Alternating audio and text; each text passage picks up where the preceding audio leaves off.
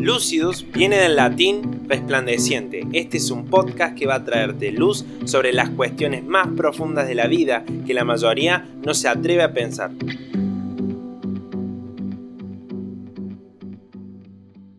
Hola audiencia, en este caso queremos hablar sobre la Pascua. En Semana Santa estuvimos haciendo unas entrevistas a jóvenes que se encontraban en la ciudad de Córdoba, en el Paseo del Buen Pastor. Y ahí pudimos recaudar entrevistas bastante interesantes porque nos, trajeron a luz, digamos, eh, qué piensa el común de la gente acá en la ciudad de Córdoba y qué representa para ellos la Pascua. Esas eran las preguntas que hicimos. En este caso, nosotros queremos presentar qué representa para nosotros la Pascua y cómo vemos nosotros la Pascua. ¿Cómo, cómo ven ustedes eso? Cuando fuimos recolectando las respuestas, le preguntamos a la persona qué significa para vos la Pascua. Por ahí uno la, la agarraba un poco desprevenidas. Pero bueno, las respuestas fueron muy, muy realistas y fueron bastante sinceras, ¿no? Les recuerdo que estas entrevistas las pueden ver en, en, en Instagram nuestro Instagram es lúcido-eb corta. Y ahí van a poder ver el video completo de todas las entrevistas que hicimos. Y bueno, hay mucho en común en cuanto a que la Pascua en general para la mayoría significaba solamente un fin de semana, un feriado más, donde podían descansar, eh, dedicarse al ocio, pasar tiempo con la familia. Fueron muy pocos y, más que todo para quedar un poco bien con nosotros, que decían que la Pascua eh, tenía un sentido religioso, que es el verdadero, el verdadero sentido, ¿no? Que la Pascua fue algo importante y que es algo importante para los cristianos.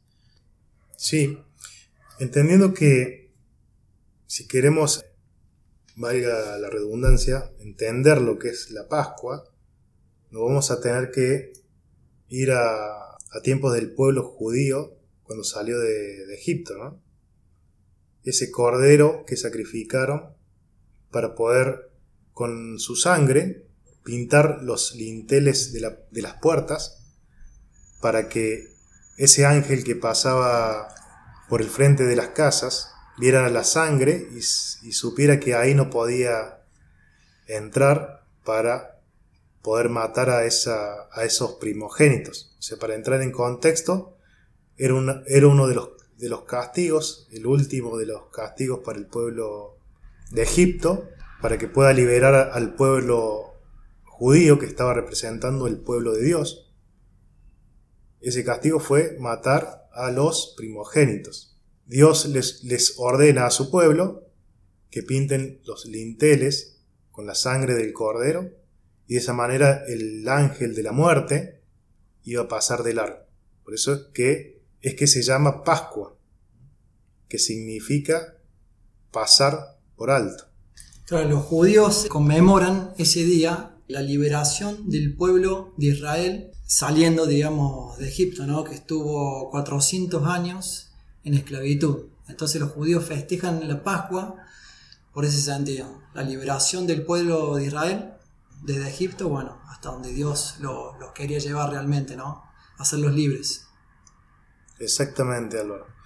Lo importante para nosotros, que somos seguidores de Jesús, que somos cristianos, consideramos discípulos de Jesús, siervos de Él, servidores, es poder entender y conocer a Jesús nos representa desde Génesis, que es el primer libro de la Biblia, hasta Apocalipsis. Toda la palabra para nosotros habla de Jesús.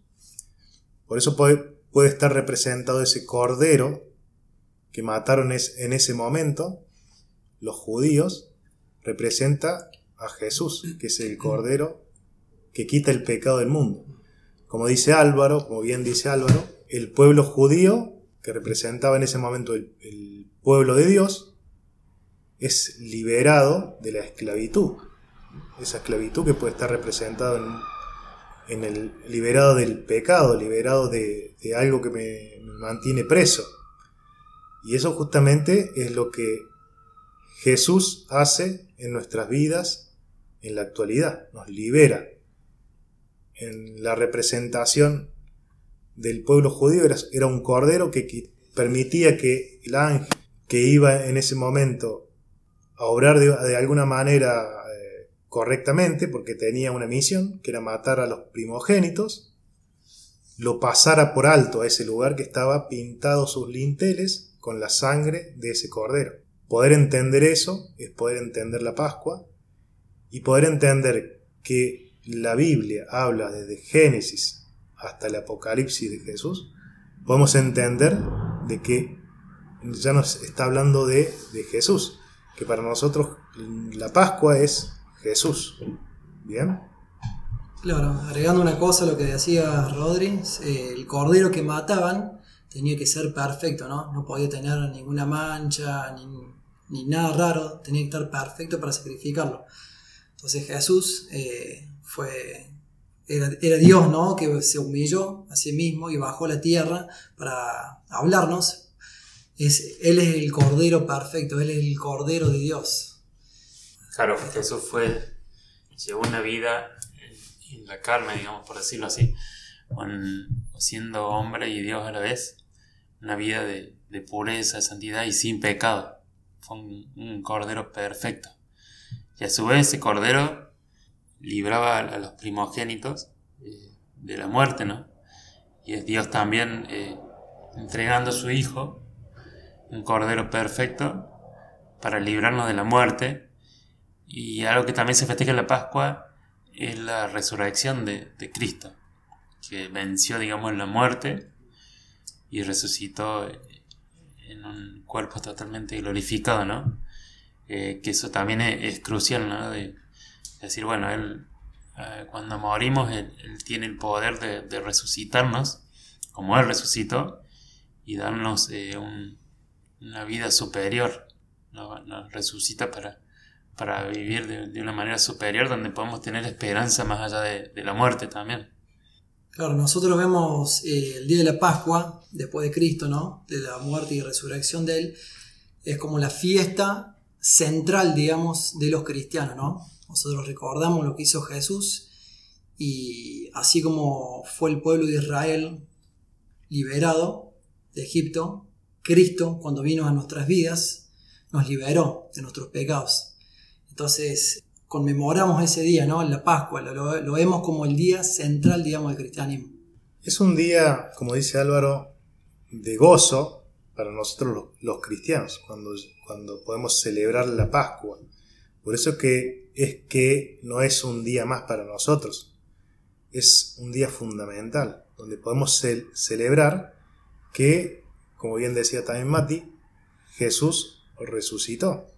En ese día representa, digamos, eh, el día de la resurrección de Cristo, que justo cayó un día de Pascua, cuando Jesús resucitó al tercer día, es día de Pascua. Por eso cuando, cuando es matado Jesús en la cruz, está ocurriendo toda esa situación en un tiempo de una festividad judía que justamente era el jueves el viernes, el sábado y el domingo, que hoy en día lo llamamos esa Semana Santa. Por eso para entender eso es que necesitamos tener el conocimiento de lo que nosotros te estamos simplificando en este momento. Es mucho más simple, pero, eh, perdón, es mucho más complejo y mucho más profundo. Nosotros te lo, te lo estamos transmitiendo de una forma simple, pero el Señor debe hablar a tu corazón para que lo puedas realmente entender y lo puedas disfrutar y lo puedas eh, celebrar como nosotros celebramos la Pascua. Por eso es que nos interesaba saber qué pensaba la gente acá en la ciudad de Córdoba para después poderte transmitir cómo vemos nosotros la Pascua. Y nosotros podemos, o vos podés entender, ah, bueno, lo hicieron a propósito, o fue una casualidad, no, no nada es casualidad. Todo fue eh, bien pensado por el que te creó a vos, por el que me creó a mí, a mí, que es Dios. Dios es nuestro creador y planificó ese rescate que lo hace a través de, de, su Hijo, así como lo hizo en representación eh, con el pueblo judío, lo hace después por medio de su Hijo, pero para toda, toda la humanidad. Y rescata a la humanidad a través de su Hijo Jesucristo. Así como hablaban mis, mis hermanos, es Jesús sacrificado por todo el mundo. Y eso lo hizo Dios, entregó a su Hijo por nosotros. Por eso podemos entender que Él nos ama. Nos ama a nosotros como, eh, como seres humanos. No ama lo que nosotros hacemos. Eso tiene que quedarte muy claro. O sea, no ama nuestro pecado. Eso lo aborrece, pero sí nos ama a nosotros. Y Él quiere salvarte. Por eso es que planificó el entregar su Hijo por rescate de muchos. Por eso es tan importante de que Dios vino a esta tierra, y eso son las buenas nuevas. ¿Cuáles son las buenas nuevas? Es que Dios vino a esta tierra y se entregó por nosotros, por nuestro rescate.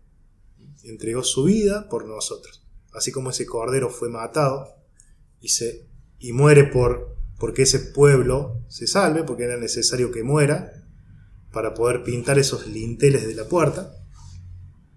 De esa misma manera era necesario que Jesús, aún teniendo la, la capacidad, el poder, la justicia, digamos, porque no era justo que Él muera, pero sí era necesario, es que Él muere por nosotros y hoy nosotros podemos disfrutar, si tomamos la decisión de entregar nuestras vidas por completo a Dios, es que podemos disfrutar de, esa liberación, de esa vida eterna, de esa libertad, de ese gozo que festejamos en la Pascua, porque Jesús se entregó por nosotros.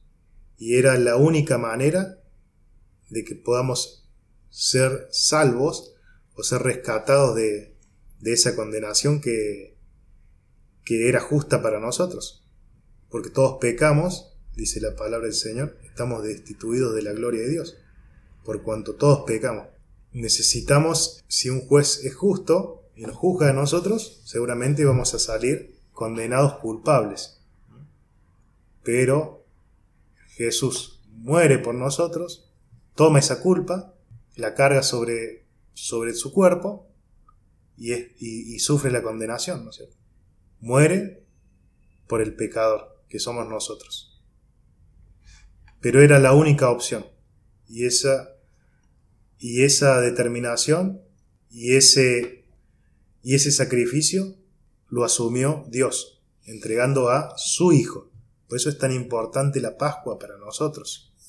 Es de suma importancia y es de sumo gozo que, más allá que nos causa tristeza, el dolor de nuestro Señor Jesucristo, al entregar su vida, y recordamos eso, pero también nos causa gozo que Él resucitó.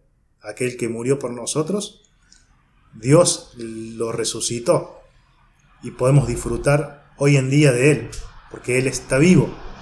Eso es lo, que, eso es lo importante. Él está vivo y Él va a volver por nosotros, sus hijos. Por eso es importante de que vos seas un hijo de Dios, que seas parte de la familia de, Jesús.